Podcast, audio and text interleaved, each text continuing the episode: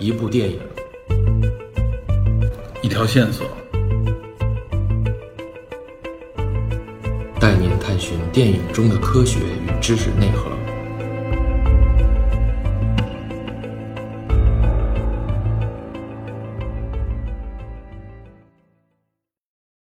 Hello，大家好，欢迎收听本期的电影侦探。在本期节目正式开始之前，先插播一条广告。我本人呢，在节目里面曾经通过诺兰的《盗梦空间》介绍过有关梦境和睡眠相关的一些信息和知识。那么在往期的一些节目当中，也强调过有关睡眠的重要性。睡眠呢，大约占据我们人生命当中差不多三分之一左右的时间。睡眠本身呢，也是人体身心最重要的一个恢复手段。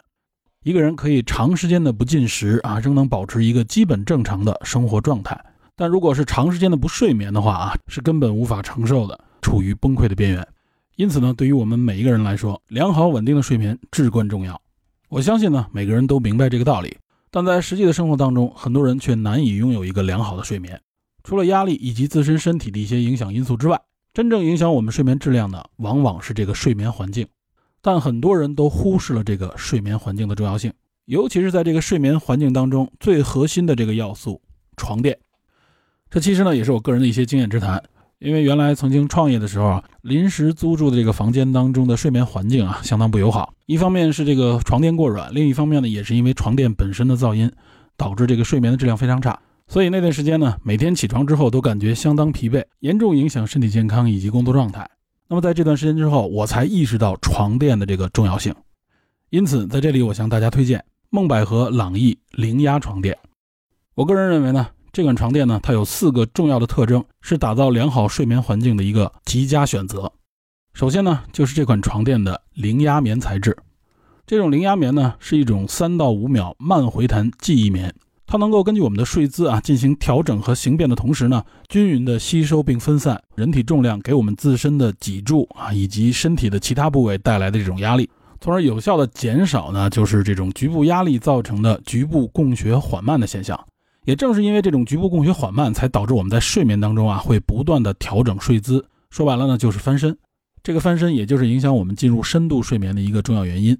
那么朗逸床垫的这种零压棉材质呢，可以有效的减少我们出现调整睡姿的现象，更快的入睡，并且呢，拥有更长久的深度睡眠。根据相关的医学实验统计，朗逸零压床垫呢，可以平均增加百分之十三的深度睡眠时间。这款床垫的第二个特征呢，就是它双面可睡。这个双面可睡呢，不仅仅是字面上的意思，而是呢，它提供了不同的软硬度。正面呢，它的软硬适中；反面呢，它提供了相对更硬一点的这种睡感。那么这种相对较硬的睡感呢，更适合老年人，也是可以满足我们不同睡眠习惯的一种选择。那么这个功能呢，可以说非常的贴心。第三个特征就是这个厚达二十厘米的床垫当中呢，含有十四厘米高的独立袋装弹簧，也就是每个弹簧都拥有一个独立包装，静音而且呢抗干扰，这是双人睡眠互不打扰的一个最佳选择。那么朗逸零压床垫的第四个特征呢，就是它采用了一种啊石墨烯抗菌床罩啊，这里边提到一个石墨烯技术啊，大家不用担心，这并不是一个所谓的智商税产品。而是切实的应用到医疗器材以及一些啊面料生产当中的石墨烯纤维技术。这种石墨烯材质已经进入国标，它就有一种纳米级的独特边缘。这种边缘呢，可以达到物理切割细菌的细胞膜的水平。那么通过这种切割，包括吸附和包裹，催化这种氧化过激，从而呢导致细菌的死亡，最终呢使得这种材质达到持久的抗菌抑菌的效果。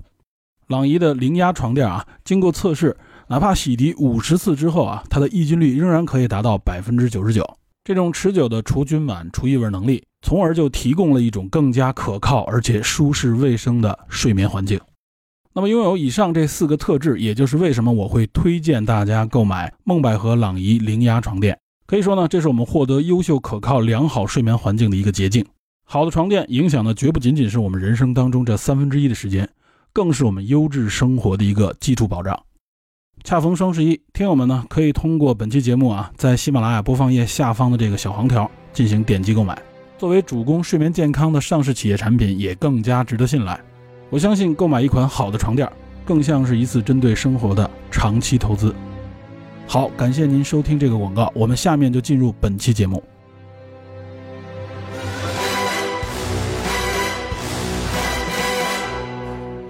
在上期节目里面啊，我们通过零零七已经谈到了很多的相关谍战电影，包括背后的一些谍战小说以及非小说类书籍，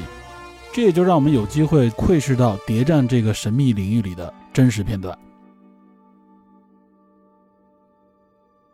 我记得《隐面人》里面啊，就是沃尔夫谈过，他那时候谈的是他是东德的这些间谍。我记得有一个情节啊，他说就是他们派出一些，就有点类似于红雀似的，就是苏联那种间谍啊，他们有一些男性专门去以这个怎么说呢？你可以说是以美色去勾引这个西德的一些女性，这些女性主要就是在这些情报部门或者政府部门里面做秘书。对，当时叫乌鸦。当时很多，对对对。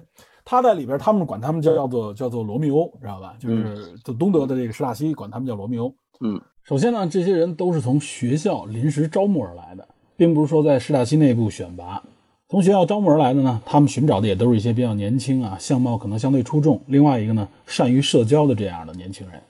然后呢，对他们进行一些啊基础的这种审查、调查和培训之后，问他们愿不愿意啊执行这样的任务。而且这种任务呢，实际上就是简单的为了获取一些情报和信息而设立的。他说，实际上呢，他并不是像大家想象的是啊，就找一帮这个这种烈焰的这种方式啊，就是像零零七似的，跟人呃一夜情之后套出情报以后立刻甩手就走。他说，很多的这些特工其实就一般就只有一两次机会和这些他要针对的这个对象寻找的对象啊去去进行这种交往，而且往往这种交往都会变成最后走向了一种真实情感啊。知道吧？就是他说，并不是像大家想的似的啊，这个专门就是一个有点怎么说呢，有点难记那种感觉。他不是，他说这些特工往往呢，就是说和对方交往了很长一段时间，能够套出情报之后，然后呢，最后呢，可能因为这些情报啊，最后被曝光或者被反间谍组织发现以后，他们就不得不撤回，因为他只有这一次机会嘛。他这个形象一旦暴露了以后，他也不可能在西德那边待着。而且这里边他说了一个特别让人觉得很意想不到的点啊，他说。这些男性，他们叫罗密欧，他接触到的这些女秘书们啊，他们发现，往往这些女秘书给人一开始感觉啊，就是这些女秘书因为情感的这个或缺也好或怎样，被这些美色所俘获了。但实际上，他说他发现很多的这些女秘书很早就发现了对方的这种间谍的，或者说是以有目的的这个身份，但他们没有戳破，而且呢，是最后进入到真实的情感交流之后，他心甘情愿的去将自己知道的一些内容透露给对方。这他说看破不说破哈。对他，他说从这一点他反推出来，就是说，他们要善待这些 就是自己部门里边的女秘书们，不像他想象当中的那么的简单，或者说好像感觉就是这些女性很无知似的，并不是这样。要这么说的话，邦德电影其实是矮化女性化哈。对啊，就尤其过去的这个影片里边矮化女性，但是当然到克雷格这一版里边，这女性变得越来越的更干练，而且呢头脑也更好。对吧？很多跟邦德是棋逢对手，甚至玩弄邦德于股掌之中，对吧？那个当初那谁，苏菲玛索演那版的，那个蛇蝎蛇蝎棒女郎是吧？对，黑黑日危机是吧？好像是那版。嗯，我就一下就扯到了就是相关的一些谍战的这个内容啊。嗯嗯，其实就我为什么说它体现的是文化社会的一些背景啊？就是这个咱们可以提一提国内的谍战片哦。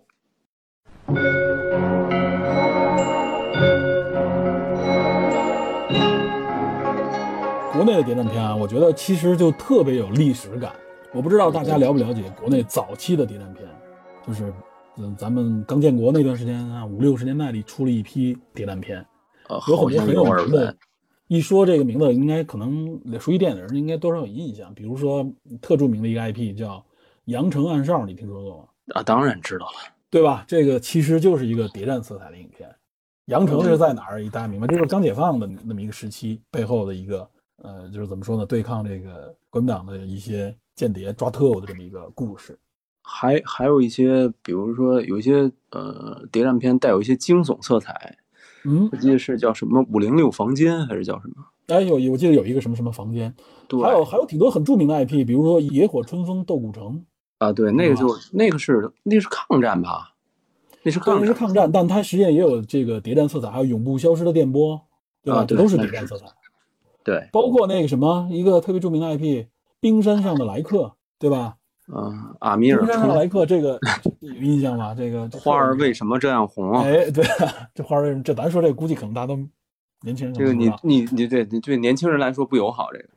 包括像智取威虎山都是谍战片。对吧？啊，对，对吧？智取威虎山其实潜入的就是土当地土匪嘛，这种。对，智取威虎山其实它那个切口非常有意思。嗯，这威虎山是一个典型的谍战套路，实际上，对，杨子荣这个呃，扮装出发，伪装成对方的这么一个伪装成胡彪嘛，他那个混入敌人的组织。他那个其实据说小说更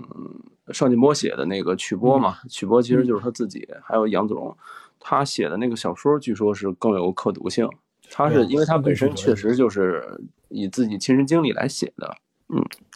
这个时候那个年代，你看啊，就是刚解放那段时间里边，体现的什么？就是咱们解放战争啊，尤其是刚解放的时候，咱们有一种就当时的可以说是国家的这个需求吧，就是抓特务、抓间谍啊，防止这个被敌对势力渗透的这种需求。所以从文化的角度上来说，那个时候那个谍战片，呃，咱们抛开艺术价值以外，就说它实际上是有很多功能性的。它实际上提示大家，就是啊，这个我们现在比如说美好生活来之不易啊，然后敌人呢对我们蠢蠢欲动啊，对吧？很多你看上去风平浪静的地方，实际上背后里边也啊是暗流涌动的这种感觉，它是有这种教育和提示的意义的，它也符合当时这种政府也好，社会的这个需求。它有一种宣传的作用。对，嗯，实际上提醒你，它就是一个宣传的需求嘛，这个很明显。但实际上你看啊，就是说过了那个年代，五六十年代，然后就进入文革时间嘛，文革时期呢，这种片子就很少了，就更更多的有文革色彩了。然后一过文革，立刻就涌现出了好多新型的这种，其实也是谍战片，知道吧？嗯就是我有一部特别喜欢，是因为我主要喜欢它的主题曲，知道吧？叫《戴手铐的旅客》，你听说过吗？没真没有。这这它的主题曲你肯定听说过，啊就是驼铃，知道吧？宋战友那个驼铃啊，宋战友是这个这个主题曲。对对对，戴手铐的旅客也是一个谍战片，大家应该应该能找到，你可以看一看。它是一个怎么说呢？就是相当于也是这个怎么说国民党特务吧，他盗取咱们当时一个好像是一火箭燃料，知道吧？盗取火箭燃料的一个样本，然后呢啊栽赃给了一个，实际上是在文革时期，呃，因为这个片子它这个故事发生在文革时期，栽赃给一个原来的一个咱们应该是反特也好，或者公安的一个一个官员，知道吧？栽赃给他，他整个呢就被诬告，然后呢，他一边要逃脱这种这个整个公安系统，很多人都认识他，去追击他；另外另外一方面，他要去追这个真正的这个呃这个间谍，知道吧？这故事还是挺曲折的，但只不过拍摄呢有很多当年那个色彩。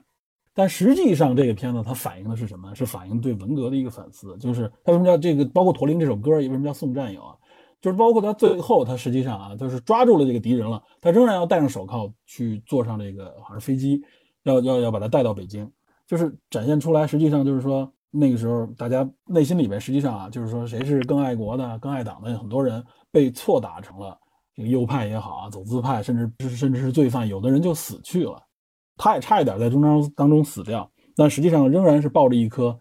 这爱国之心吧，去去追击这个真正的这个坏人啊。这方面啊，很符合主流价值，实际上也有一种反思文革的这么一个。就他说这里边有很多台词，就是说就是黑白颠倒嘛，就是他们曾经这些真正的这首歌都被冤冤屈了。对对，这首歌这这这这歌特有名。这里边还有一个他那反派，知道吧？那反派那个演员，你知道那反派演员我印象深是因为什么？因为因为那个谁李连杰那部《倚天屠龙之魔教教主》，知道吧？啊，里边也得有一个小配角，也不能算小配角，一个配角就是白眉鹰王，知道吧？那演员就是戴手铐旅客里边那个反派，反正是一老演员，一演特别就能那个那一版的那一版的《倚天屠龙记》里边大量启用了这个内地演对国内老演员，对对，好多国内老演员。呃，咱们回回到这个谍战片啊，还有好多呢，像什么黑三角啊，什么雄记啊，一双绣花鞋，这都很有名。一双绣花鞋，哇塞，你这 这你这奔鬼故事去了，你这个 但实际上那也是一个谍战，你知道吧？啊，对，是那就是那个是是那个年代那个谍战的故事，对，他是有他自己的那么一个但是。但是我觉得就是说，他有点民间猎奇的那种感觉。但不，他背后的故事实际上啊，就是说他背后他反馈的，实际上也是，就是在反思文革的，其实都有这个色彩。就是那个时候，大家就是斗争形势非常复杂，对吧？好人与坏人不好分辨的那种感觉。嗯，对，然后后来谍战片就到近期就比较有名了，就是大家比较主流知道什么风声啊、暗算什么之类的，潜伏，对吧？风这都是咱们国内的谍战片的那种特征。嗯，柳云龙反映的就是现在的一些这个社会，或者说本来原来有一些，我觉得像像像暗算，包括像风筝，对吧？这嗯个柳云龙拍的，他是有一些，我是觉得之所以很经典，而且评分也都很高，我觉得他是有一些一些自己的表达，对历史啊，对政治的一些思考，就是他拍的比较认真，他不是那种对，非常糊认真我觉得弄过去的。，对我觉得他那系列，我觉得大家都可以好好看看。嗯，但是怎么说呢？我觉得这也只能是代表他拍摄的时候那个时代。但现在可能现在的谍战片，我估计我估现在好像我不知道有没有谍战片，我估计可能过一段时间可能又会变成像之前那种抓特务那种方式，会不会出来？我觉得没有。其实其实主流主流一点的谍战片儿，就是离我们比较近，其实说近也不近了，也零几年的，就是《风声》。哎，对，后来是。风声，后来的那个听风者也算是那种都是谍战嘛，暗算系列嘛，对啊，没有没有，我说的是听风者，那谁，梁朝伟和那个周迅演的那个，那那个什么也算，那个那个都是都是色戒也是啊，谍战，对色戒，对色戒也是，就是色戒指他那个方向，我说的，因为他那个是跟密码有关的那种，嗯，是麦家的那个小说改的嘛，麦家不是本人是那个学密码出身嘛。对啊，咱们这些谍战片其实就更偏重于像心理斗争，对对，破译密码成为了一个一个很主流的一个一个渠道嘛。然后他他根据这个渠道，就是这个就算是比较主流的，我们能看到的这种，嗯，也很好看的谍战片，对吧？对，我们也稍微可能国内观众比较喜欢的那种。对对对，有推理色彩，然后也有一些结合历史的东西。对，那和零零七就完全不一样了。零零七更多，那相对来说，零零七就是动作片了。就是呃，对，其实其实就你这么对比一下的话，咱们粗暴的把它对比一下，就是说我们这边好像更注重这种心理上的层面的这种斗志，对吧？而不仅仅说动武。然后你像零零七这种动作片呢，他希望说这个特工无所不能。那么更主要的说，除了这种呃分析能力以外，他更多的是让这个特工马上做出反应，去追击，去解决问题，对吧？斗勇，去对他斗勇，他直接去跟对方硬刚，他要的是这种。所以可能是什么之类的这些，嗯，斗情啊，是吧？这里因为灵七原来实际上是等于是他有一个明确的目的呢，就是俘获对方的女性或者说是一些重要的，他是获取信任嘛？对，他是用自己的这个魅力吧去俘获。对，这其实也体现了在当时就是还是很工具化的这么一个诉求，对吧？对，所以到了近些年，这个怎么说？从文化上面去除这个工具化诉求也很强烈。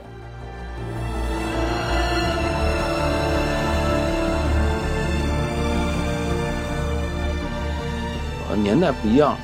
对吧？所以就前一段也也盛传说零七会不会变成一个女性还是黑人？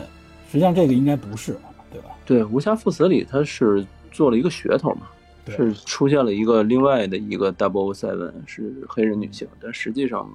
并不是，并不是要取代詹姆斯邦。对，因为因为在剧情中詹姆斯邦德是退休了嘛，然后就你不可能零零七这个这个称号一直。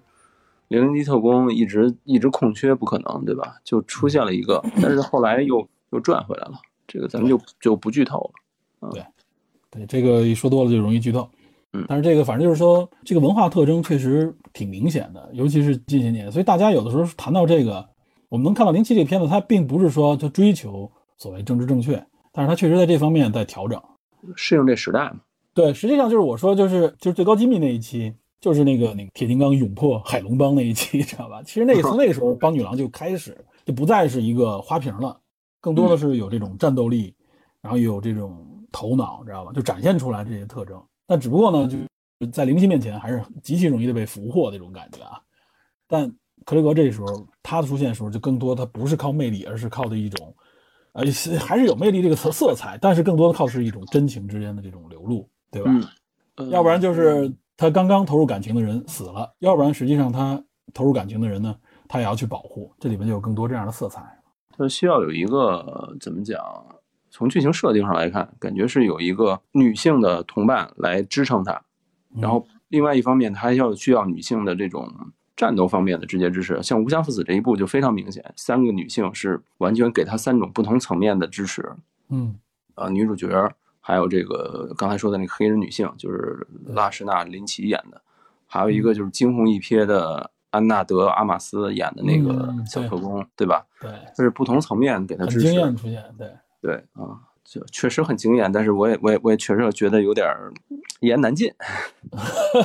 对这个角色有对这个演员有成见是吧？不是不是不是成见，就是 就是我我是我是这么觉得啊，就是说整部电影扯得有点远，咱就说一句。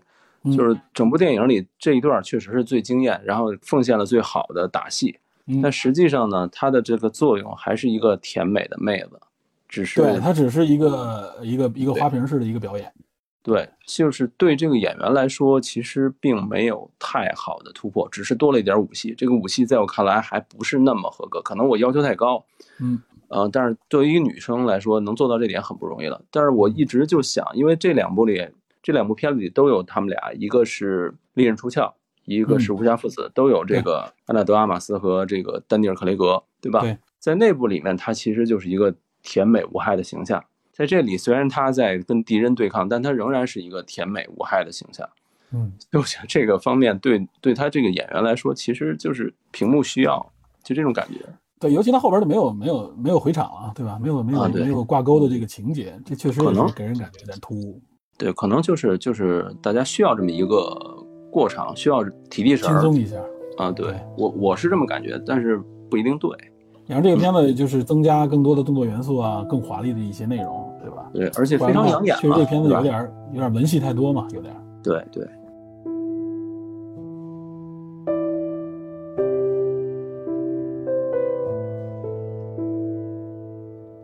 咱们又提到这克雷格这个角色的刻画，呃，我觉得除了就是说咱们他面对的这个反派啊，比如原来的这种呃东西方对立，然后后来的这种反恐，对吧？到嗯后来角色的更多的是一种矛盾是什么呢？我觉得是一种，就是间谍里面经常会提到的，间谍间谍故事里面经常会提到的，就是自己内心当中的一些矛盾，对吧？对就是核心问的问题就是说我到底是忠诚于我的事业，忠诚于我的这个国家吧，可以这么说，嗯还是忠诚于我的这个情感，忠诚于我的这个经历，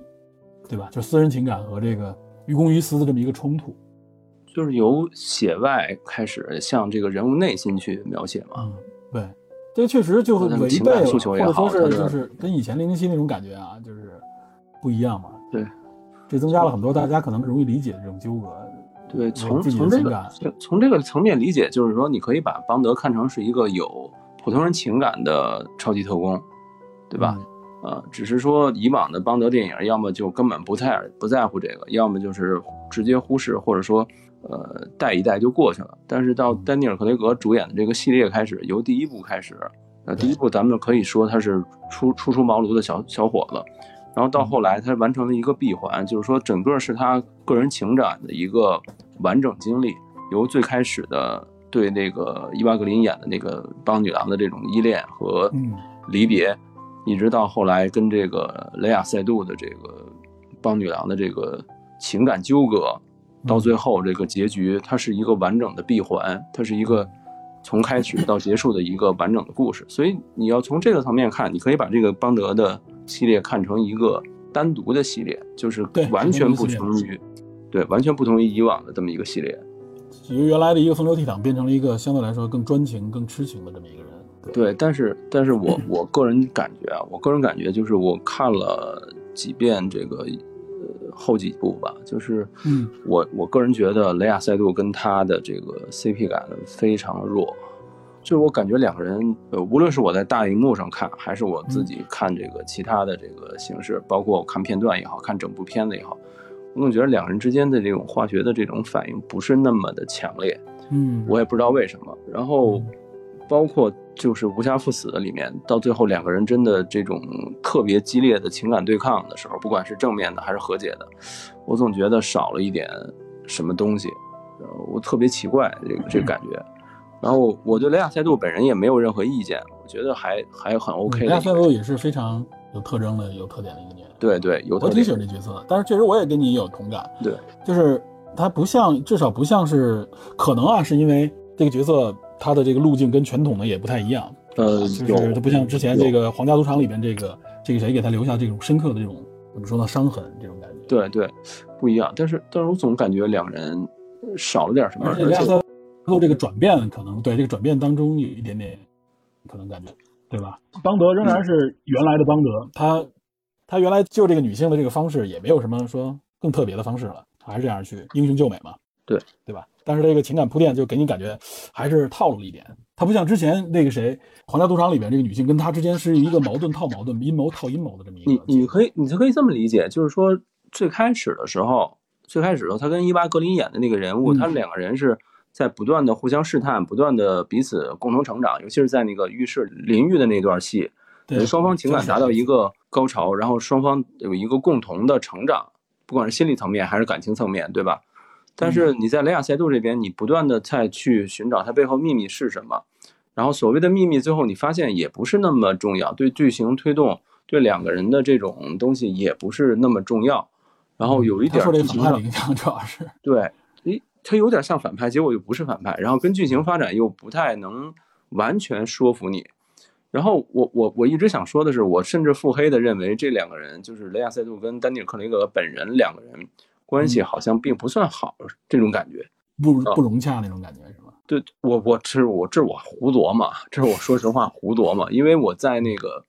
最终丹尼尔克雷格拍完最后一个镜头跟所有人在场去说的时候，雷亚塞杜可能是没有在场。那纪录片是吧？对，就是那个成为詹姆斯邦德的那个纪录片里，我没有看到他跟他现场，可能两个人片场不在一块儿嘛。嗯，但是我没看到雷亚塞杜任何身影在那儿，所有的人，包括这个安德，呃，安纳德阿马斯都上去跟他去拥抱，去什么祝贺他，庆祝他完成了整个这么一个十五年的旅程。呃，主角配角都去了，所有人都在，几乎，但是我就没有看到雷亚塞杜，但是很有可能是不在一个片场的原因，有可能。嗯，就是说对，就是这种 CP 感会非常非常淡，呃，演技我觉得没什么问题，但就是两个人感觉就是不来电，就这种感觉，算是一遗憾吧，留下一个遗憾。这这这个就是咱们咱们就随便这么一说，嗯，呃，克雷格，我我认为还是蛮成功的塑造了一个零零七，很多人心目当中觉得他还是一个怎么说呢，最完美的零零七，评分很高，知道吧？但是时代最合适的吧，应该说对。但是正是因为他一开始塑造这个形象，我觉得就是他可能锁定了之前他的这个情感，所以和后面的人给你感觉就是有点，呃，可能是不是有点逢场作戏啊，或者说是强强拉 CP 的这种感觉，对吧？嗯，可能有这个因素，可能有这个因素，就是因为我觉得可能确实跟他的皇家赌场这个更成功有关。因为他这个跟格林、跟伊娃格林之间的这个关系，我觉得这皇家赌场应该是我听到很多人评价零零七里边都对这一集印象非常深，而且评价也颇高。这五部里，对这五部里得分最高的就是皇家赌场。对皇家赌场，一个是它本身情节的这个设置啊也很关键，就是赌场嘛，赌场戏本身就有很多的这种呃矛盾色彩，对吧？就是大家会很关注、很聚焦。嗯，呃，丰富了这个剧集的表达，然后再加上这里面有几个角色呢，也成功的塑造自己这个形象。嗯，又是新零期的第一部，拍摄各方面都很精良，所以给大家印象很深。但后来几部因为各种各样的原因嘛，就不是特别如意。比如说，对，后来几部给我感觉我好多都没有记住具体的情节和细节。比如说拍《量子危机》的时候，编剧罢工嘛，他们拿到剧本基本上就就就是连有点简单，连编连拍这种感觉。嗯，据说据说好像丹尼尔·克雷格自己还上 上场，对对对，现想现想场景那种。对，所以就是有各种各样的突然意外的事件，导致说整个这个系列参差不齐，不够连贯。但实际上，我觉得整体上来说，丹尼尔·克雷格还是很完美的完成了他整个这个系列的任务。对，呃，奉献了这个时代最合适的邦德形象。虽然这个形象我们不一定喜欢，但是不妨碍大家去喜欢。呃，他没有太多的这种短板，说实话，就是只是说他跟以往的零零七的这个形象有比较大的差别，而这个又不是他能本人能完全决定的。对我看到已经有人邀请上麦，咱俩聊了一一个多小时了，呃，一个半小时了。对对对，可以让大家谈谈自己的一些看法或者嗯，好，对，因为咱们要扯，其实我就 要能扯扯很多，我觉得间谍小说里边有好多内容，你这能对应的。对应这人物建立啊，其实我觉得有很多，但是那个就怎么说呢，就和零零七的关系不是特别强了。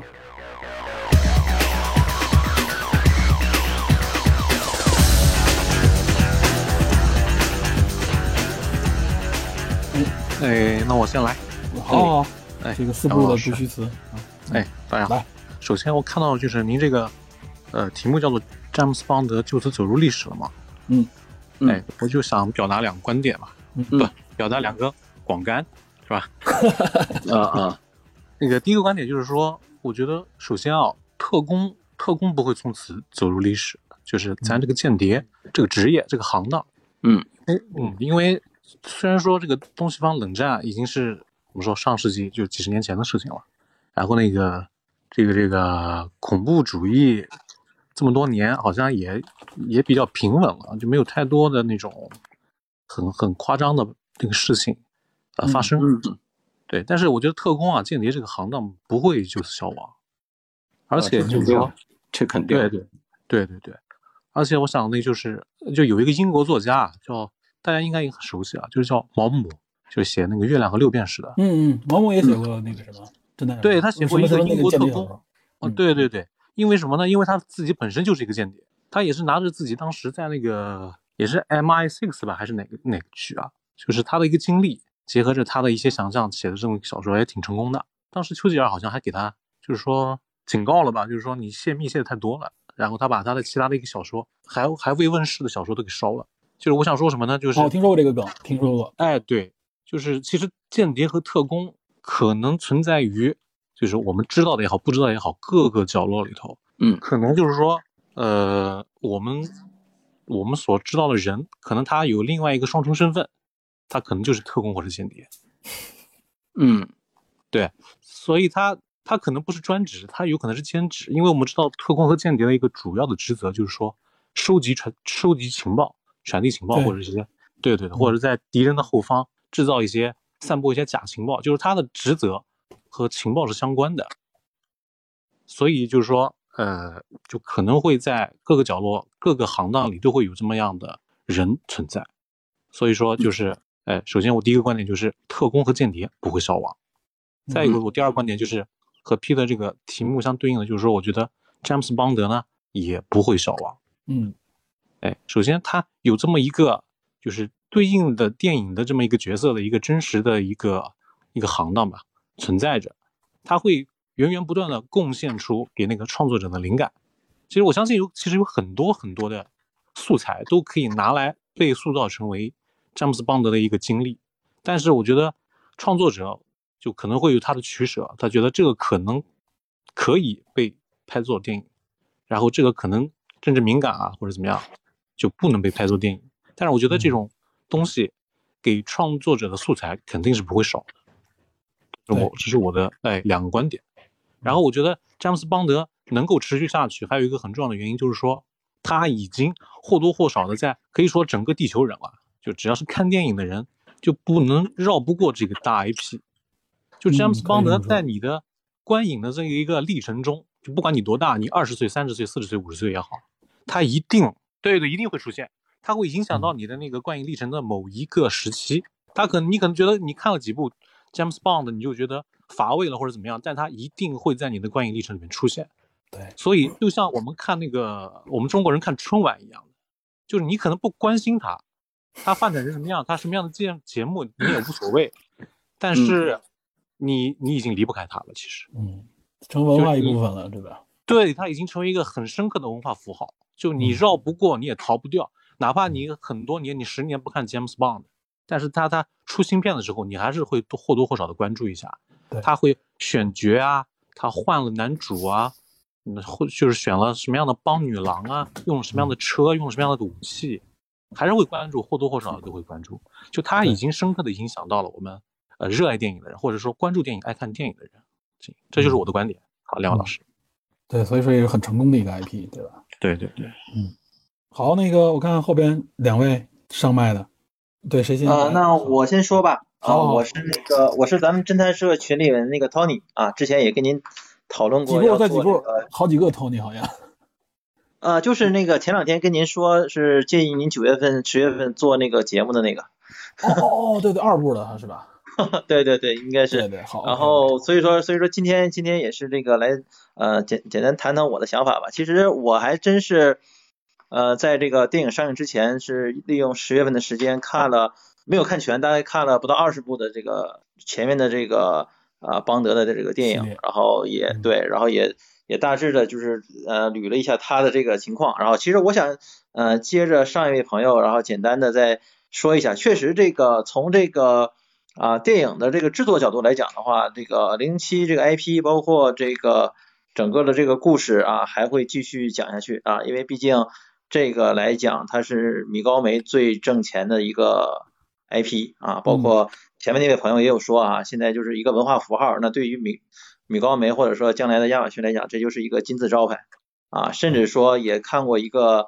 呃说法，就是只要这个米高梅就是没钱了，然后就赶紧拍几部零零七，这样的话就能呃继续把这个呃电影厂在这个续命下去。然后呃关于这个零零七的这个整体的这个看法，其实啊、因为像我我应该跟 Peter 应该算是同龄人吧啊、因为因为这90后是吧？个 对于对啊，那那我是那个零零后，然后是是这样，就是呃，我觉得他这个就是零零七这一个这一系列吧，包括咱们所能啊，就是怎么说呢，比印象比较深的这个布鲁斯南主演的这几部，其实就是咱们这个大陆这边刚刚有这个碟片的时候，然后咱们对于这个呃国外的这种啊、叫什么来着，叫这个啊、超级大片儿的一个最初的一个概念啊，就嗯无非就是、呃香车美女，然后枪战，对吧？然后再就是各地的这个风光啊，因为呃从我印象里，反正每一部零零七它至少得去三四个国家啊，然后每个国家都是选取当地非常有这个代表性的特色嗯的东西。其实包括在这个呃丹尼尔·克雷格的这部呃这五部零零七的系列当中，也是存在这种就是啊、不断的会感受到不同的异域风情。而那个时候对于咱们来讲，其实呃就因为毕竟那个时候出国还不是说呃呃轻易能办到的事情，所以说那时候确实有点这个大开眼界的感觉。然后再就是我再说到这儿，我可以小小纠正一下，刚才呃您跟 DP 在这个嗯呃交流的时候，其实有一个小小的问题，就是呃直到这个零五年的这个皇家赌场才是嗯零零七整个电影第一部在国内上映。啊，在之前咱们国内其实是没有、没有正式你我我我印象当中过任何一部的这个零零七的电影的啊，嗯。包括包括可能就是皮尔呃皮尔斯布鲁斯南最后一部的那个叫这个择日而亡 Die Another Day，、嗯对。那个其实最终也是没有，因为可能是涉及到一些朝鲜的一个朝鲜一个对，对剧情，对对，然后也没有没有在大陆过审对啊。虽然说那个时候哦可能就是零零七的这个已经是大家喻户晓了，但实际上没有还没有真正就是知道这个丹尼尔·克雷格的这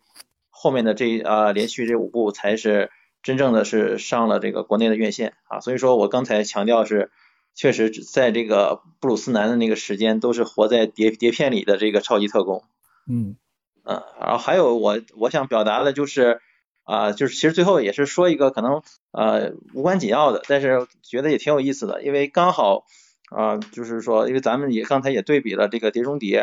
还有这个《谍影重重》啊，那这里面其实有一部作品需要提一下，就是啊，碟中谍》的这个第四部，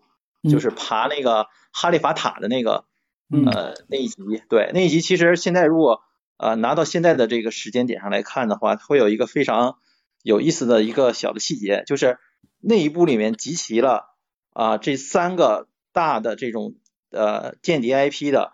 呃所有的就是那个相关的卡司啊，这是这这里面就是具体说一下的话，就是那个后来就是主演后两部的这个呃呃零零七的这个雷亚塞杜啊，在里面演的是一个女杀手。对而对那个对，而咱们所所认识的那个雷，嗯、就是雷娜，就是那个鹰眼，Jeremy Renner，他对。对对，他他是，当然他是后来他相当于说是拍了一个番外篇的这个《谍影重重》，但但但也是归纳，相当于说也是对对对这个也算第四部嘛呃谍影重重第四部的那个宇宙里的，对，然后他在这个第四部里面当然是一个就是咱们说伊森亨特的那个助手，然后刚好就是这一部电影啊，将三个这个呃，就是应该说是什么，就是最最好的这个呃间谍系列的这个 IP 的一个卡司，然后做了一个同框，然后这个是一个挺有意思的细节，然后跟大家分享一下。嗯，嗯，呃好好我就好我就说这些吧。好好好谢谢，谢谢。好的，下一个那个谁，四八也上来了啊，还有一个神奇的观点，我记得是，When you were young and your heart was an open book. 刚才不是都提到了《碟中谍》还有那个《谍影重重》吗？然后我就觉得哈，嗯、因为首先我们看《碟中谍》的话，我觉得其实《碟中谍》最大的看点，除了阿汤哥以外，就是他的这种反转再反转的剧情。然后嗯看现在《碟中谍》未来的话，就是就看阿汤哥还能打多久嘛。对，然后《谍影重重》这边的话，就是应该算是已经完结了吧，《碟中谍》哦，不是《谍影重重》，还就是我记得好像《谍影重重》之前是出过一个相关的剧的，好像是那个叫《绊脚石》吧？对，踏脚石、绊脚石，对，然后后面也是好像只有一季，第二季被砍了，所以这个系列应该就没有了。不是很成然后功。，对对对，然后我觉得《谍影重重》它这一个系列的话，就是主打的是那种有点政治惊悚的那种嗯，感觉的剧情嘛。然后这个的话，我感觉现在好像那个好莱坞这个类型的片子还挺多，就已经不仅限于就是间谍片这个类型了，包括就是大家都比较熟悉的像漫改的，比如说什么美国队长啊、美美队二也是这个题材嘛。对，然后再就是就是大家刚才都没有提到的，但是就是你俩刚才在聊的时候提到过的一个电影，就是《王牌特工》。嗯就是我觉得这个电影的话，算是融合了就是我们认知中呢就是三大主流的这个间谍 IP 的一个类型。首先的话，它也有各种反转的剧情，然后它也稍微带一点那种政治惊悚的内容。然后再一个最关键的就是刚才 DP 提到的，就是《碟中谍》算是一个英国间谍的一个符号符号嘛。然后《王牌特工》的话，在这方面的话，相当于就是一个更加加强版的一个符号，就是因为我觉得就是大家如果看过电影的话，就对它里面的印象很深刻的，肯定就是它的那个西装店，还有那把，还有它的雨伞，雨伞这个就都是对，就是都很符号化。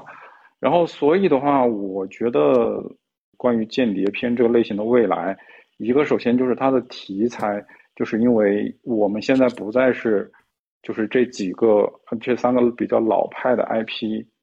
创作那个年代的那个背景嘛，未来可能在创作方面就不会再取材这方面的类型。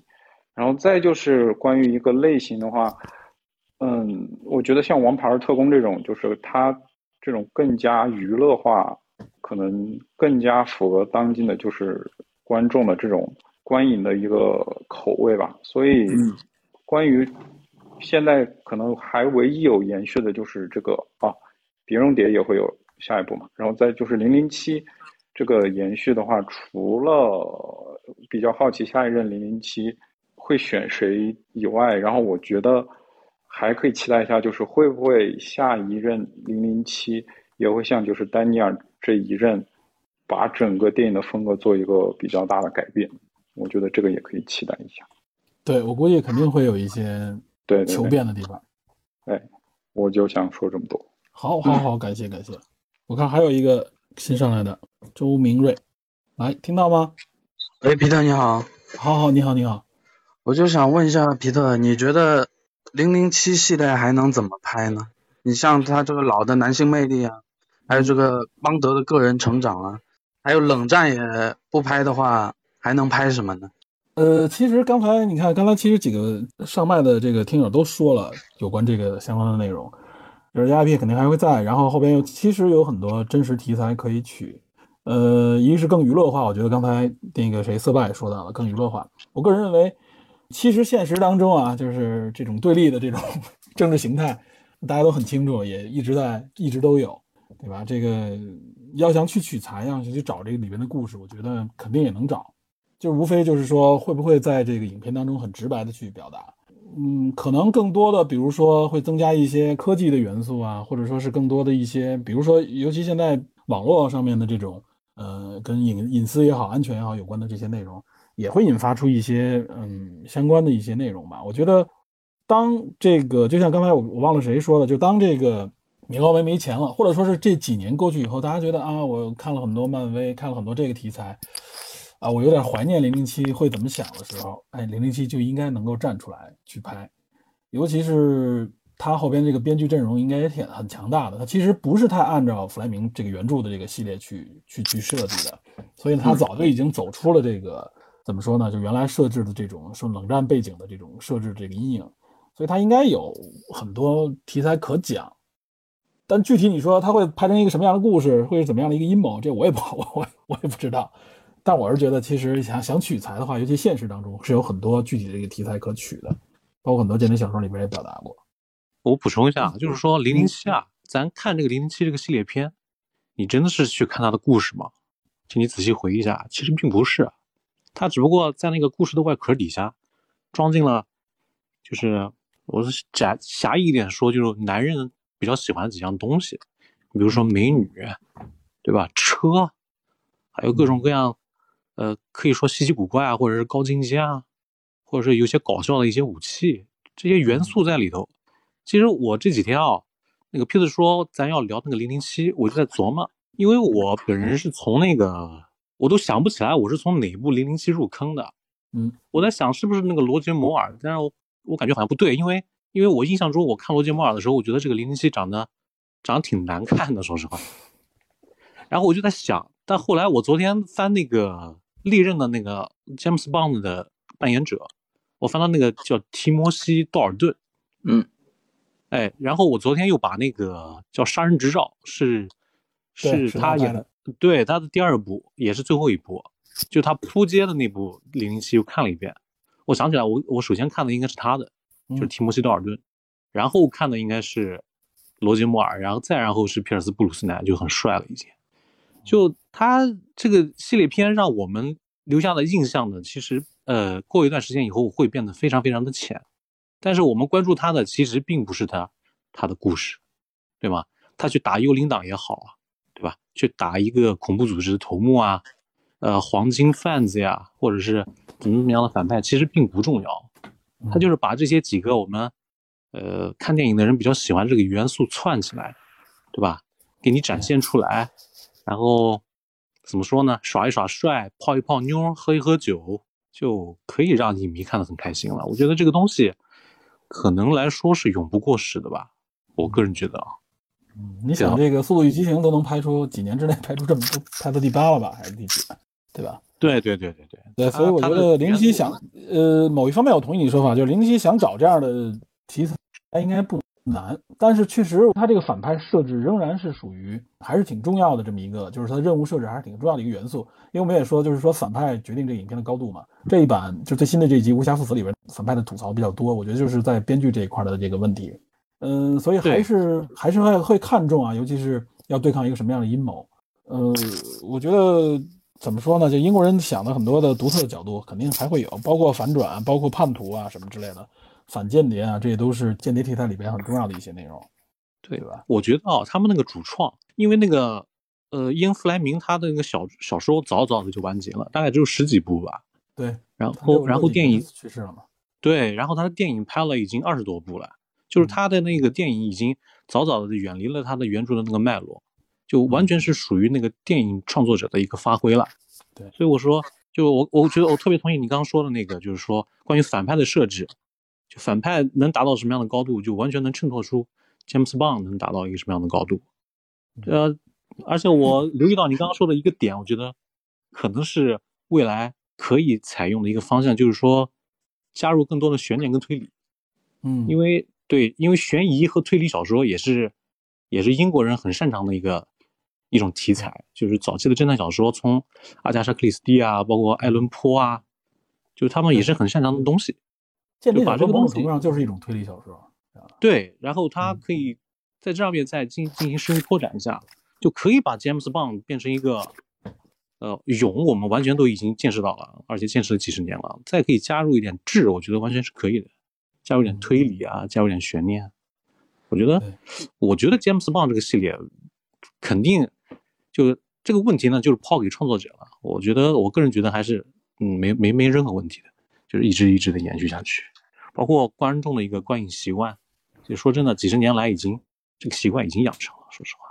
对，你要说哪一天詹姆斯邦的就没了，或者真的把詹姆斯邦给给写死了，我觉得这个可能性也不大。你看他那个片名都是呃明天再死，呃择日再死，无暇赴死，对对啊，我就是不死，我就是这么一直一直拍下去，对吗？嗯，所以我觉得应该还是，呃，我个人还是觉得比较乐观的。嗯，Peter，嗯，好，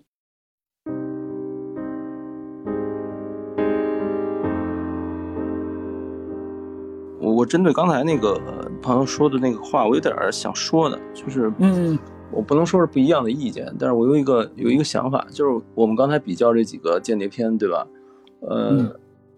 如果说《谍影重重》波恩的身份是完全写实方向的话，那么《碟中谍》是介乎于写实与写虚之间的这么一个地带的。呃，《王牌特工》和《零零七》其实是基本上除了丹尼尔·克雷格以外的啊，《王牌特工》和《零零七》其实偏写虚的，就是它的虚构的东西更多，甚至虚构的让你觉得有一点不真实，但是不妨碍它的娱乐性。我是直接纯粹粗暴比较这几个之间的这么东西的，按照这个方式来评判的。那么，如果说丹尼尔·克雷格已经开始这个系列开始往写实的方向走了，那未来有没有可能往写实方向再继续走下去呢？是完全有可能的。但是如果说再走向写实方向的话，那么这个系列就会完全变成另外一种风格，很有可能硬桥硬马，直接去更多的这种凌厉的近身格斗，有可能。甚至取材一些真实历史事件，是吧？对，也有可能像《王牌特工》那个方向往。漫画一点的方向，娱乐性更强的一点的方向去发展，有没有可能？也有可能，这个就看未来的观众的口味，还有主创的想法。其实《零零七》在丹尼尔·克雷格拍摄之前，一直维持在一个泛娱乐化的这么一种方式，一种一种描写，这么一种怎么讲叙事风格上面，就是你明显知道这就是扯，但是呢，你还愿意看，它是维持这这么一种基本线，就是说它写实和写虚之间。拿捏的还 OK，只是觉得不够精致。现在的眼光看，因为毕竟是二十多年前的作品。嗯，我说的是丹尼尔·克雷格之前的作品，但是到他这个这一代以后呢，开始往写实的方向走了。不管是说人物塑造也好，还是他情节塑造也好，虽然说你也觉得他是虚构了很多东西，但是他往写实的方向走了很多。所以未来往哪个方向走，可能就看更多的主创的想法。和这个观众口味，我觉得是这个样子。对，其实我们不用太在意他会怎么写，对吧？对，他是反映的是当时的这个历史，咱不说那有文化的这个属性。对对，我觉得他肯定是不会怎么写。我觉得咱们应该能猜到，比如说他不能更物化女性了，对吧？女性肯定会更加的变得重要，这里边可能就会增加一些情节嘛。之前之前有一个我在微博上看有一人讨论说，下一任零零七。有没有可能是黑人？有没有可能是女人？甚至有没有可能是其他国籍的人？然后我就突然留意了一下，嗯，历任零零七的这几个演员的国籍，或者说他们的所属的籍贯吧，就是省份这种，我发现全是英联邦的人，但是只有只有罗杰摩尔和丹尼尔克雷格是英格兰人，肖恩康纳里是苏格兰人，对，然后乔治拉兹比是澳大利亚人，蒂摩西道尔顿是威尔士人。皮尔斯布鲁诺兰索性就不是英联邦，他是爱尔兰人。他虽然是英伦三岛的一片但是他是爱尔兰人。就是说他在选角的方面，其实还是偏英系的这种这种气质的人演员。他没有直接选美国的那种演员，这种你明白吧？带有美式的那种风格的，对，他是完全两种概念。那么未来选角，我估计还是往英属的这个这个方向去选。呃。当时我记得有一个人在这个微博上开玩笑说，绝对不可能选法国人。我说，就是要要选法国人，估计英国人得自己抽自己的脸，他绝对不会选法国人，肯定不会选法国人。对，所以所以所以我们也大概能猜到，他是一个未来选角也好，未来的一个方向，他肯定还会维持，只是说演员的特质会有一点差别。我猜是这个样子。我们看一看，就是克雷格这个五五篇吧，里边其实还是有一些可圈可点的地方，也有一些问题。我觉得其实那有关的一些问题，嗯，哪怕是听一听影评啊，或者说是粉丝的一些反馈，规避一下也是可以的，对吧？比如反派这块的设置，其实无暇父子他是在想往这个方向发展，但是失败了。我个人觉得是失败了啊。由幽灵党到无暇父子，他其实是想把反派设计的更复杂，但是我觉得他的努力方向是是失败的，没成功。对他的动机和他的这个整个的形式逻辑还是欠缺推敲，有这种感觉。我觉得就是如果大家感兴趣谍战题材啊，我是希望大家能往这种更多的这种谍战的作品当中去，尤其是文学作品。你刚才提到的一些隐面人啊，包括包括有一本我我印象也挺深的，就是反映尤其是呃英国的这个谍战，叫做《抓间谍者》。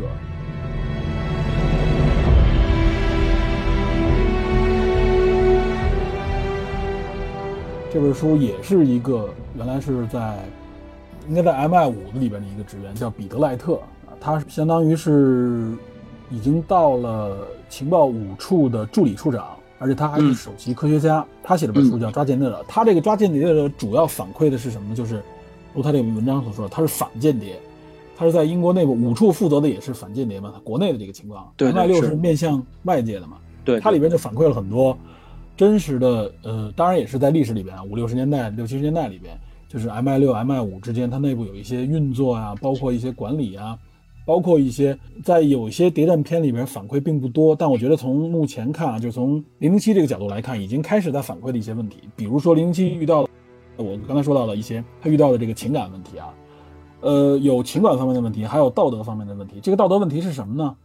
是实际上就比如说，我除了忠诚于国家，除了忠诚于我自己的爱情，咱们就泛指这个爱情以外，他还有一种就是在职业范畴里边，我和我的同事之间建立的这种情感。就比如说他反间谍，他是面临的最大的一个问题，就是他实际上是要呃怎么说呢？去监视、审查他的同事、他的领导，知道吧？啊，他遇到很多这样的矛盾。他说这些东西形成了非常巨大的阻力啊，这是他一开始意想不到的。这里面也出现了很多问题。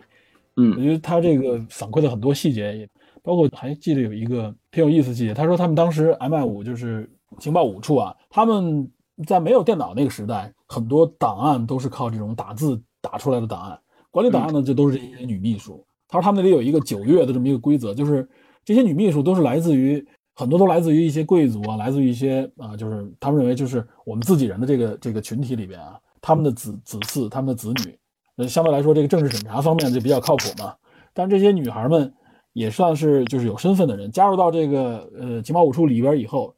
一般是到第九个月就会离开，为什么呢？因为怀孕了，知道吧？啊，就这个这很有意思的一个 一个细节，我觉得这些东西如果不是经历者，就没有人会想到会有这样的内容，知道吧？就他们内部里边你能看到，就是像间谍这样的组织、反间谍这样的组织，他们真是和普通人其实没太大区别，呃，会很简单的建立在工作当中建立情感。那么这里边就会遇到很多工作和和生活当中的这些矛盾。我觉得这些点如果去提出来，嗯都可以成为这个影片的塑造的一些素材。就是现实生活中比我们想象的更接近，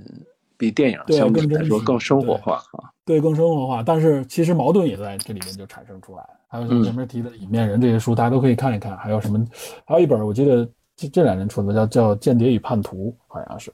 说的是实际上说的就是苏联那一边，他那边反间谍，然后他那边出现的这个类似于像刚才说那个《过江裁缝士兵》里边那样的一个啊，他也是嗯叛逃到了这个就是西方阵营里边来。前两年不是还有一个就是英国的一个前俄罗斯的一个一个间谍嘛，投降到英国，后来他和他女儿被毒杀没死，是吧？啊我记得这事儿对吧？这事儿是事件，神经毒素嘛，对，这些都是现实当中我们就能看到的一些这些素材，它可能都以后会反映到这个怎么说呢文艺创作当中。嗯，对，所以我觉得大家可以多关注一下这方面的内容啊。其实能拍的或者说能讲的故事很多，它也反映出了很多历史，大家也可以通过这个角度去了解一下真实的历史，对吧？反正不过我觉得确实有一个现实，就是呃我们至少在我们国家或者说我国吧，我们应该很少能看到有有有，比如说前情报人员去写这样的回忆录，这肯定是一个非常敏感，可能也不会允许的。但是我刚才前面说这本书，尤其像包括呃，刚才有听友也说过，就他们出这些书的时候，都会受到呃，包括英国政府的这个打压，就他们不希望这些书出来。所以像《抓间谍者》这本书，应该是后来到了澳洲，在澳洲出版的。那个英国政府还起诉嘛，希望他禁止他出版。最后，反正这本书出了以后，也被大家关注，应该是上世纪出的。最后呢，也也是一看哈，既然大家都知道，算了，也拦不住了，就让大家去看。有很多人诋毁说说说这个人写的书并不真实，但我觉得这里边可能确实是他反映了一些真实问题。你这真没少关注啊，这个。对谍战，其实我挺喜欢的，就是所以谍战片我也很喜欢。它一般谍战片后边都是有这个精彩原著的，尤其我觉得有一个作者大家应该关注，就是刚才说的这个约翰勒卡雷，他这个柏林谍影真的太太经典了。嗯，我我觉得大家应该可能国内确实谈的比较少，大家可以去关注一下。还有郭将这个裁缝士兵间谍这本也特别好，而且他的好多作品都被改编成了这个著名的影视作品，比如说皮尔斯布鲁斯南啊还演过一部叫《巴拿马裁缝》啊啊，这也是改编自同名的这个杜卡雷的小说。还有一部就前两年抖森主演的一个电视连续剧啊，叫《夜班经理》，好像就有一季，其实也是来自于杜卡雷的同名小说，非常著名。所以说，杜亚雷的很多作品都非常适合改编成这种影视作品，大家都可以去关注一下。包括咱们其实讲过很多谍战题材，我我前面讲那个慕尼黑也是谍战题材，对吧？啊，包括还有你最心心念念的《窃听风暴》啊，对，窃听风暴也是，哎对这个绝对的谍战题材，对吧？嗯，这这尤其反映一些历史，我觉得咱们都应该去了解。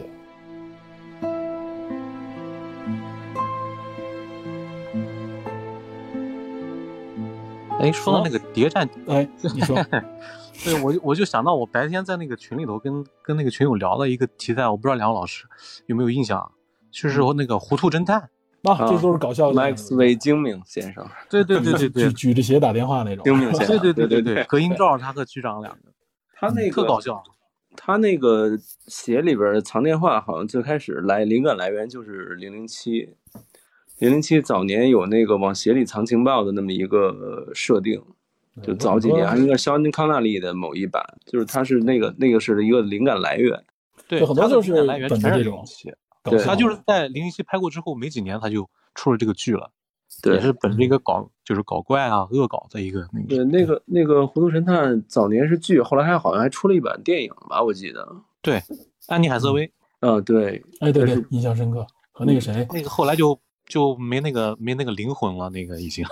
呃，对，还还是剧比较好看，小说挺喜欢看的。嗯，而且零零七自己本身还有恶搞自己的电影，是是个外传吧，好像是。还有两部外传，啊对有两部外传那个皇呃皇家皇家歌舞厅嘛，还是什么？对对对对，就是皇家赌场就是。非正传类的，非正传类的，嗯但是还有一个请到寻觅飞弹的也是这个呃之前零零系列的一些这个主创，嗯，然后拍了两部，而且有一部应该是跟应该是同时上映的，呃，这个反正具体具体哪部香康也邀也邀请了香康纳利，但是香康纳利已对经对已经已对经退出了。对，就是就是到了那个康纳利他卸任零零七之后，然后后来的好像又是呃，就把他邀出来。所以说，如果严格意义上说的话，是二十六部啊，嗯然后二十六部是零零七的这个题材，但正传或者说这个米高梅他呃，咱们说这个承认的这个 系列是二十二二十四部，那当然加上那个武侠父子是第二十五部。对第二十五部，对对官方系列啊其实我觉得第二十五部，对，嗯像像测控题材，我觉得还是可以玩出花来的，就是各种各种正打反打都可以。尤其有有很多真实故事作为依托的时候，那拍出来太有意思了。它还影响了那个一代的香港电影，很多模仿他的，嗯对觉得还挺好。其实就是这 IP，它养了很多的基于它的各种各样的娱乐的 IP 也好，或者说是甚至文艺的节目啊、文艺的作品当中，都太多的这样的东西了。对吧对对零零七这个太多太多这个形象是不可能被被被磨灭掉的了。是的，是的，是的。嗯，对，我记得好像梁家辉吧，呃那个周星驰那个就不说了，那个国产零零七那个，梁家辉好像也看也拍了一部，好像就叫《龙虎铁金刚》啊，就是基本上就百分之九十八那个 copy 的这个零 零七的形象啊，包括里面所有的这个打斗的动作、枪战的动作、桥段什么之类的啊。对对，都是都是模仿的。然后呃嗯，Peter，我这边那个纠正一下，刚才那个外传应该是叫《皇家夜总会》啊，不是不是歌舞嗯厅。啊，像是对对对，是夜总会，对它就是原它是基于那个皇家赌场来的。对，因为因为当时好像皇家赌场的版权没要回来，所以说他们只能是先这个另辟蹊径嘛，然后拍了一部这样的一个呃外传类的电影对啊，然后再就是刚才我想接着您说的那个啊这个叫什么间谍小说的这个，哎，对，你们也可以推荐推荐有什么好作品。对，然后因为您好像刚才有提到说国内好像没有啊，那我这这里面其实可以给大家介绍一部呃，这个应该是一个系列吧，而且它嗯它讲的应该是咱们这个呃改革开放以后，然后在这个国安战线上的一个小说啊，因为嗯而呃就是那呃不知道你听说过没，就是一个呃密字三部曲啊，分别是密字七零七、密字八幺二和密字九二九啊，我估计这个国内我关注的特别少，我还真不知道。他这是是一个相关工作人员写的吗？啊，这个对，因为因为他这个其实就是我父亲的一个朋友，然后他他当然现在已经这个叔叔已经退休了啊，他之前就是在、呃，因为我呃我的家乡其实是在这个丹东啊，嗯然后他就是在这个辽辽宁省丹东，然后他就是在当我们当地的这个呃公安局啊，然后来做这个相关工作，但是可能具体的工作内容啊，他基本上很少跟我们透露，但是确实他这个呃应该是相当于说？对对，相当于说利用他自己的这个时那间，然后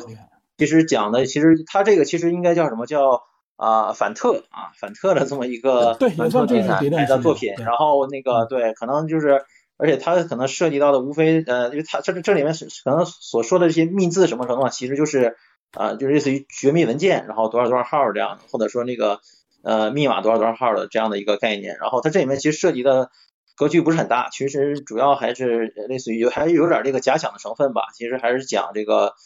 境外分子，然后来窃取咱们国家一些呃科学技术啊，包括一些这个对这个这就是说个传统谍战里边的一个隐秘的东西。但是但是这里面它其实有一个很有意思的地方，就是我建议大家反正有时间去看一看吧，因为它其实不光是讲叙事这部分啊，它也讲了很多这个这这种就是相当于说把这个整个的这个呃间谍历史吧，然后相当于说有了一个穿穿线儿，把很多的这个一些相对来讲就是呃比较经典的案例啊，包括这一些相关的呃一些这个其他国家的一些间谍历史，然后可能会有一个呃这里面有一个这个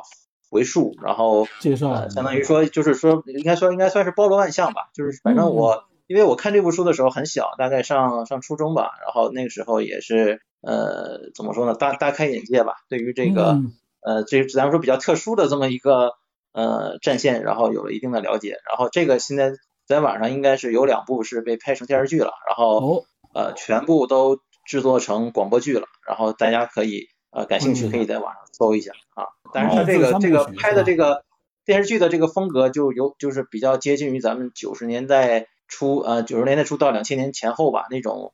就是罪案纪实题材的那样的啊，嗯就是画面可能相对来讲比较粗粝，然后呃但是剧写实那类的哈，对对，剧情相对来讲也是会有些沉闷啊，就肯定跟咱们所呃就是包括咱们后来看的《风声》啊、看的《风筝》啊，包括《潜伏》这种啊、环环相扣的这种悬念，可能还是没法比。但是确实呃觉得呃还是值得一看吧，因为毕竟咱们国内这样的真题材，尤其是说啊比较源现实自于这个对源自于这个真实战线上的这个题材太少了。能拍出来就很不容易了。对对对，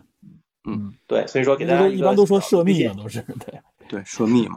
嗯，但他这里面很多都是都是隐去了，没有没有说嗯哪个国家。对，我知道，但是他，但是我就是说很难得啊能有这样的作品出来，这我还真不知道。因为确实有我以为国内啊一点这种凡是这种都是都是只是一些文学创作者写的，对对没想到这个人是有真实这个这个经验的。对他，他之前就是那个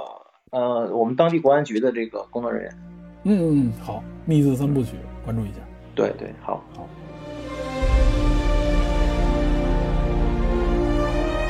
还有哎，有一特老的一个一个 IP，三十九级台阶，你听说过吧？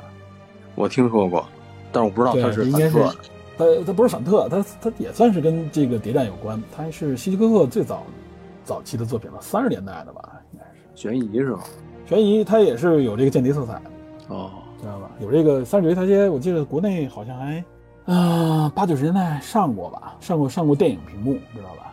好像是我记得是，这名字我特熟，知道吧？行，可以，嗯，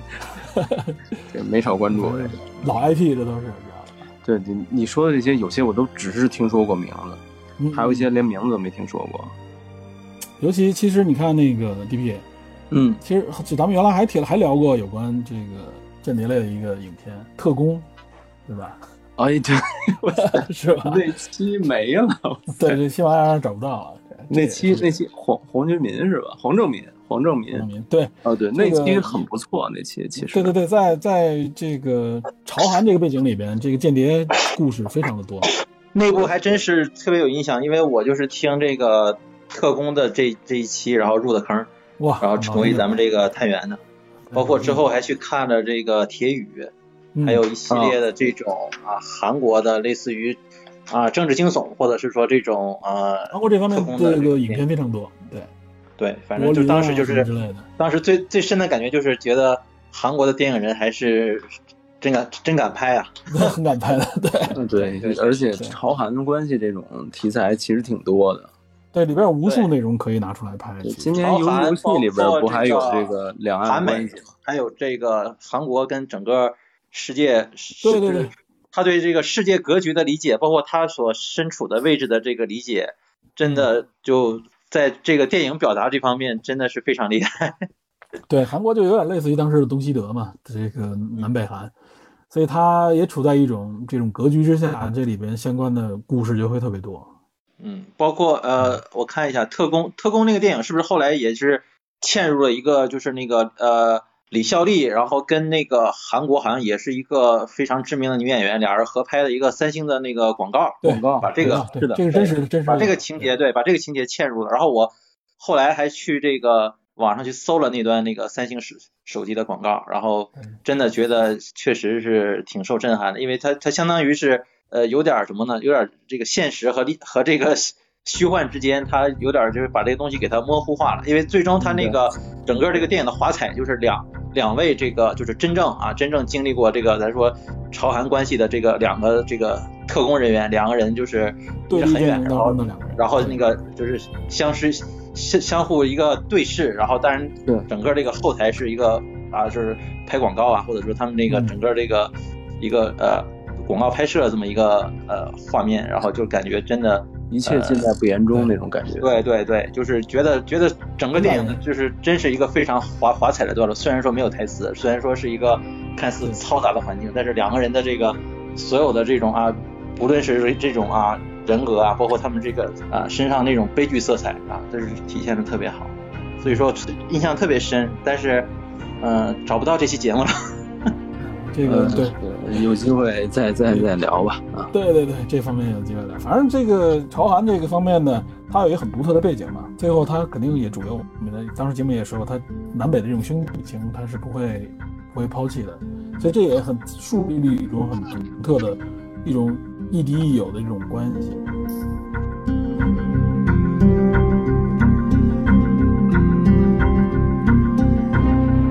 如果没有的话，今天两个半小时了，咱们就先到这儿，嗯，好，我没问题。OK，OK，好，今天咱们这个直播就先暂时暂时到这儿啊！如果想交流的，大家在侦探社里面继续聊。另外，关于下期咱们想聊什么话题，也可以提议，好吧？好嘞，好，好，好，感谢各位啊！那今天咱们就直播到到此结束，时间不早，刚好，嗯嗯，十点半了，大家也准备休息了。好，我关闭房间了啊，各位，感谢各位收听，咱们下次再见。好的，好的，Peter，拜拜，拜拜，拜拜，拜拜，谢谢，拜。